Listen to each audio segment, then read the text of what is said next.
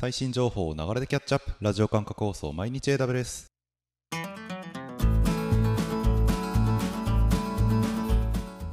おはようございます。サーバーアクスの加藤です。9月の14日今日も最新のアップデートを皆様にお届けしていきます。電車に乗りながらご飯を食べながらちょっとしたながら時間で気軽にキャッチアップしていきましょう。放送のフィードバックは YouTube のコメント欄または Twitter のハッシュタグサババにて投稿お願いします。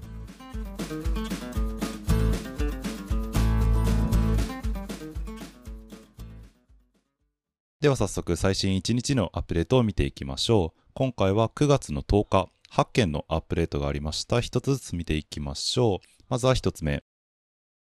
AWS シングルサインオンがアカウント割り当て API を追加。はい、最近東京リージョンでも使えるようになりました。シングルサインオン Organizations の管理する複数の AWS アカウントへのシングルサインオンを実現するものですがこちらに新しい API が用意されました。それがアカウントアサイン API というもので、えー、ユーザーがアクセスできるアカウントと権限の定義ですね。のことをアカウントアサインアサインメントと呼ぶんですがこれを API 経由で操作できるという API になっています。でこれによってプログラムによって自動的にそのユーザーのアカウントへのアクセス権限っていう設定をいじることができるようになるのでよりこう自動化とかの用途に対応しやすくなるという形になります。同時に CloudFormation もシングルサインオンに対応したということでこちら permission set 権限セットですね。ユーザーがどういう権限でアクセスできるかっていうセットになりますがこれと assignment 先ほども言った通りユーザーとアカウントの紐付けの2種類を CloudFormation で管理することができるようになります。新しいアカウントを作成するときにこうアカウントへのユーザーの割り当てを自動で行うみたいなことをこれを使うことによって可能になるということでシングルサインオンをご利用の方ご確認ください。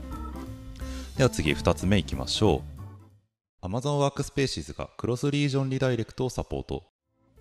仮想デスクトップサービスである WorkSpaces ですがこちらがクロスリージョンリダイレクトという機能を追加サポートしました。これが何らかの理由によって特定のリージョンの WorkSpaces にアクセスすることができなくなってしまった時に DNS のヘルスチェックとフェイルオーバーを使って自動で別リージョンの WorkSpaces にアクセスを振り分けできるっていうような機能になっていて WorkSpaces でえ接続先のディレクトリを指定するためのディレクトリ固有の ID 登録コードっていうのを入れてあげてユーザーの認証情報を入れて、え WorkSpaces にアクセスするっていうことをするんですけれども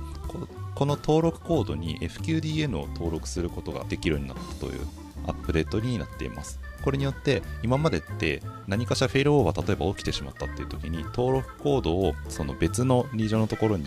変えて再入力してあげて接続を切り替えるっていうことをしなきゃいけなかったんですけれども登録コードは FQDN で変わらないと。で、えー、DNS の方でフェイルオーバーをかけて別のリージョンの方にアクセスを振り分けするっていうことをしてくれるので、えー、特に登録コードの再入力の手間がなくなって、まあ、利用上手間が減ってくれるよっていうようなアップデートになっています。複数のリージョンでバックスペーシーズを立てていてアクセスを自動でフェイルオーバーさせたいっていうような時にご利用を検討ください。では次、3つ目いきましょう。Amazon RDS データベースプレビュー環境に PostgreSQL13 ベータ3が登場。新しいデータベースエンジンを実際の RDS の環境で試すことができる RDS データベースプレビュー環境、オハイオリージョンのみで提供しているものですが、こちらの対応エンジンに PostgreSQL13 のベータ3というものが増えました。実際の RDS を使ってこの PostgreSQL の13を使った検証をしたいという方はご確認ください。では次4つ目いきましょう。 React 用の Chime SDK UI コンポーネントライブラリーが登場。オンライン会議やチャットツールである Chime ですね、オンラインのコミュニケーションを行うためのツールですが、こちらをプログラムから利用することができるようにするライブラリー Chime SDK ですね。そのうち JavaScript 用の SDK の中で React 向けの UI コンポーネントライブラリーが発表されました。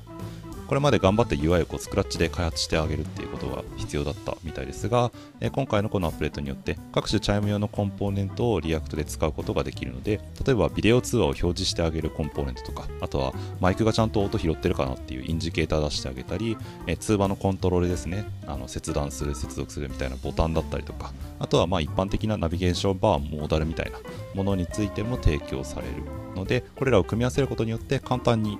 UI を作ることができるようになりますとで、エグザンプルっていう要素も用意されているので、まあ、まずはそれを実際使ってみて、どんな感じで実装するのかっていうのを確認してもらうこともできますし、あとはストーリーブックもデフォルトで提示してくださっていて、あストーリーブックってあのあれですね、UI コンポーネントをカタログ化してバーって一覧で見せてくれるようなものになりますが、これアクセスしてあげることで、どんな UI が、UI コンポーネントがあるのかっていうのを確認して、それを組み合わせていくっていうこともできます。 React ご利用の方、そして ChimeSDK ご利用の方、ご確認ください。では次、5つ目いきましょう。AWS Elastic Beanstalk が環境間での ALB の共有機能を追加。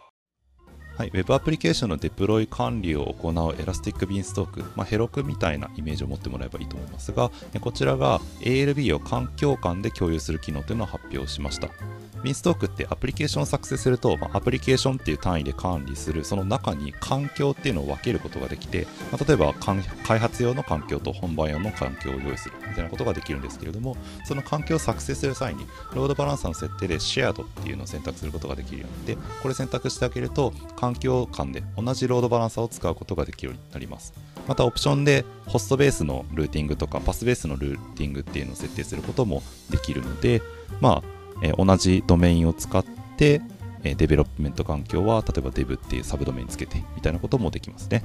これによってコストを抑えて複数環境を運用することができるようになります。 Beanstalk ご利用の方ご確認ください。では次6つ目のアップデートいきましょう。Amazon Redshift が単一のクラスタで利用できる最大テーブル数を10万に拡張。はい、データウェアハウスのサービスであるレッドシフトですが、こちらが単一のクラスターで保持できるテーブル数を従来の最大2万から10万まで拡大をしました。今までテーブル数が多い場合にクラスターをまたいで分割するとか、あとは S3 に移動してあげたりとかっていうようなことをする必要があったんですが、今回のアップデートで10万までのテーブルであれば保持することができるようになったということで、まあ、あのクラスターを分けなくても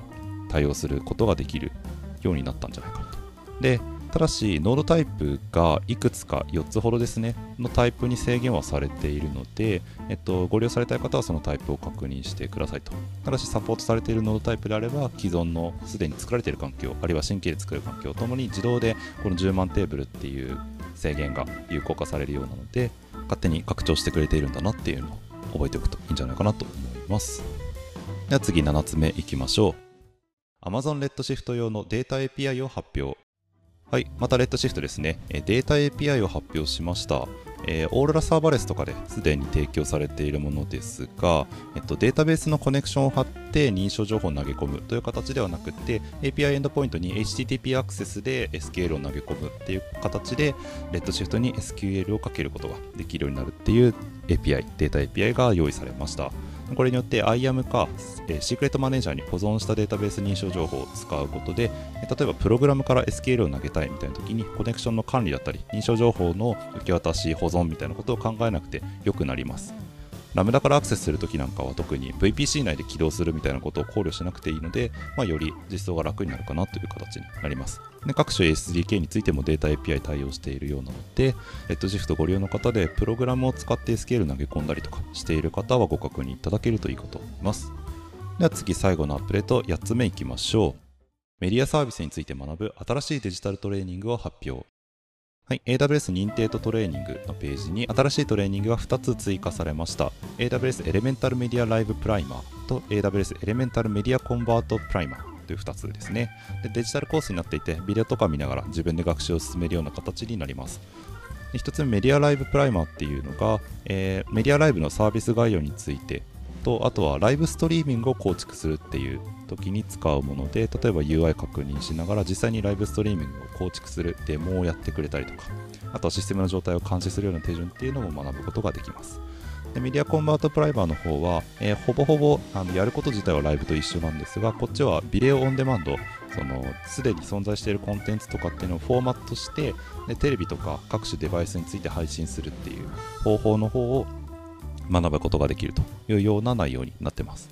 ともに60分間のコースで無料で受けることができます。ただし原稿は対応しているのが英語だけみたいなので、まあ、英語でですね、聞くことにはなりますが、エレメンタルメディア系のサービス気になっている方はトレーニング受けていただけるといいんじゃないかなと思います。ということで以上8件アップデートを見てきました続きまして新しいリージョンで使えるようになったサービスを確認するリージョンアップデートを見ていきましょう中東バーレーンアジア香港リージョンで Amazon ディテクティブがアメリカ株クラウドリージョンで Amazon クラウドウォッチログスインサイツがそれぞれ利用可能になりました。ということで9月10日のアップデートでした。